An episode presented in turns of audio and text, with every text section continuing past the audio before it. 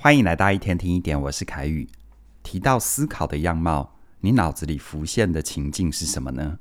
是一个人神情很严肃，皱着眉头，手撑着下巴，就像那座知名的雕像沉思者一样吗？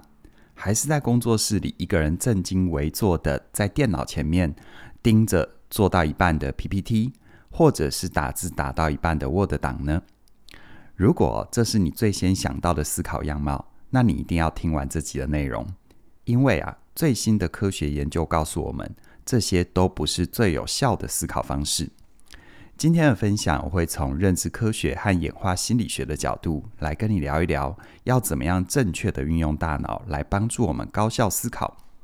你一定常听到有人把大脑类比成电脑，的确哦，大脑在很多方面跟电脑都很像，但有一点不太一样。一台笔电，无论你在办公室使用、在公园使用，还是在高铁上使用，效能几乎是没有差别的。但是大脑却不是这样，大脑在不同的环境里，它用起来就是不一样。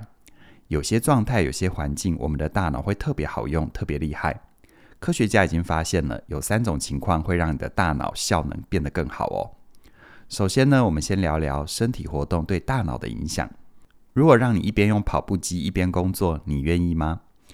美国梅约诊所有一个医生叫做杰夫·费德勒，他和同事做过一个实验，他们把一群放射科的医师分成两组，一组坐着看 X 光片，而另外一组在跑步机上以每小时一点六公里的速度边走边看 X 光片。接着呢，去比较这两组的检测率。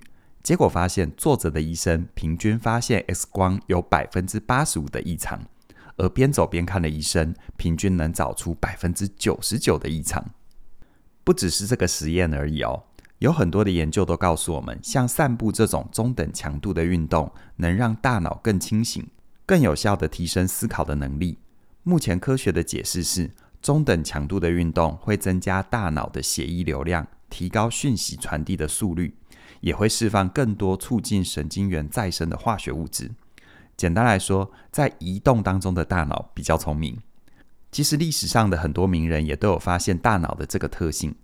近一点的，像是我们很熟悉的心理学家，也是《快思慢想》的作者 Kahneman，他就说过：“我这辈子最精辟的思考是跟朋友在散步里面出现的。”而远一点，像哲学家尼采，他就说：“唯有行走得到的思想才有价值。”我们内容部的一个伙伴也跟我分享，他在写起点的脚本的时候，他真正坐在电脑前面的时间并不太长，大部分的时间都在走路。他会一边走一边想脚本的主题、切入角度，需要哪些材料来支撑他的观点。等到脑子里要有相对完整的架构之后，最后一步才是坐下来在电脑面前打字，把想法做完整的输出。而我自己也是一样。无论是研发课程，或者是思考经营的问题，我也喜欢透过走路让灵感自己找上我。如果你的工作场域没有办法让你在上班的时候外出走路，你也可以尝试站着工作。相对于坐着，人站着的时候会有一些小动作，比如说重心会在两腿之间交换，手会晃来晃去。像这样子低强度的运动，虽然动作是小的，但也能提升大脑的认知能力。有不少研究都证明，使用站立式的桌子来工作可以提高生产力。而除了身体活动可以帮助思考之外，再来第二个，你周围的环境也会影响思考。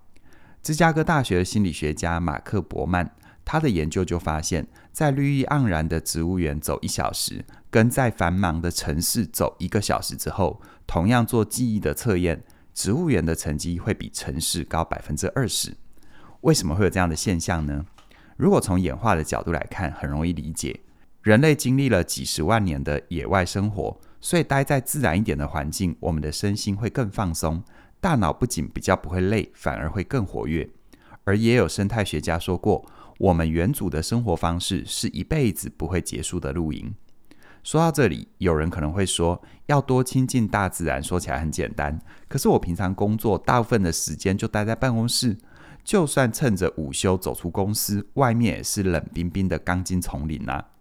没有关系，研究也告诉我们，如果能在工作环境里增加一点生命力的元素，像是盆栽、自然光，不只会让人心情愉悦，也能够提升专注力还有认知能力。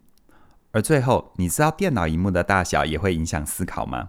美国韦伯州立大学电脑科学系的教授罗伯特·波尔，他发现哦，相对于传统的电脑荧幕，受试者在使用了超大荧幕，有多大呢？你想象眼前有一个长二点七公尺、宽一公尺的超大荧幕，就像你在科幻电影里面看到的那种，用这个荧幕完成视觉任务，会比一般的小荧幕快个十倍。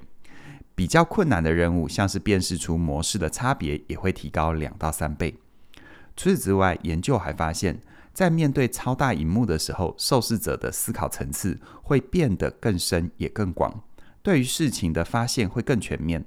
而且这个结论跟个人偏好没有关系，任何人在使用比较大的荧幕，都会让思考全面的提升。会有这么神奇的现象，背后的原因主要有两个，第一个。相对于小荧幕，你必须不停地切换视窗。大荧幕能够显示的资讯比较多，你可以一次显示很多画面。大荧幕的这个特性降低了大脑的认知负荷，让大脑不用同时记这么多的资讯，可以更专心地处理资讯之间的关联。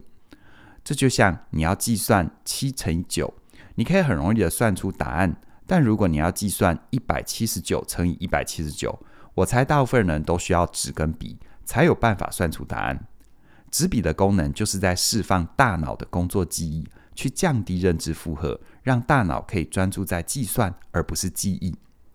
第二个，当你不断的在大荧幕前面上下左右观看不同位置的资讯的时候，除了前面提到的这是一种低强度的运动，能帮助思考之外，你同时也会运用大脑的空间记忆，这能够强化你对于资讯的印象。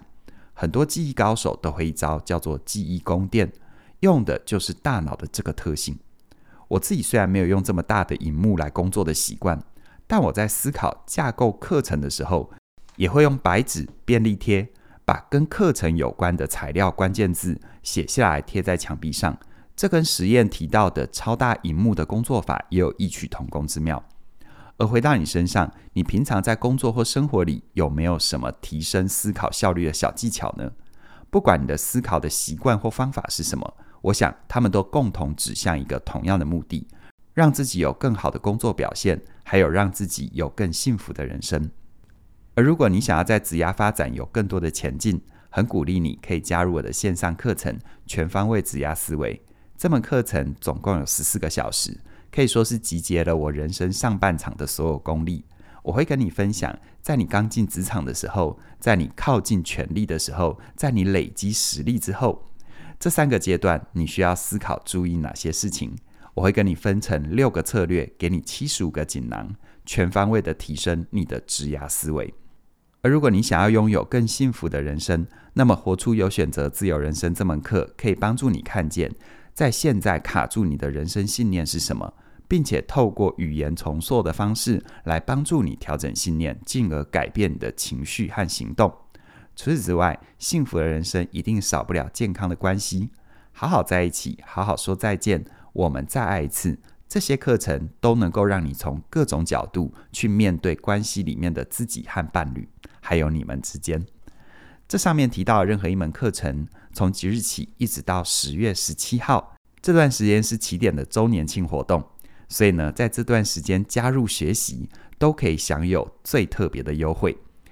在十月十七号之前，你加入一门课程九五折，你同时加入两门课程可以享受八八折，同时加入三门课或三门课程以上，你可以有最划算的七九折优惠。我很鼓励你现在就到我们的官网。找寻适合你的课程，详细的课程资讯在我们的影片说明里都有连结，期待你的加入。希望我们能够陪伴你在不确定的世界里找到自己的确定。那么今天就跟你聊这边了，谢谢你的收听，我们再会。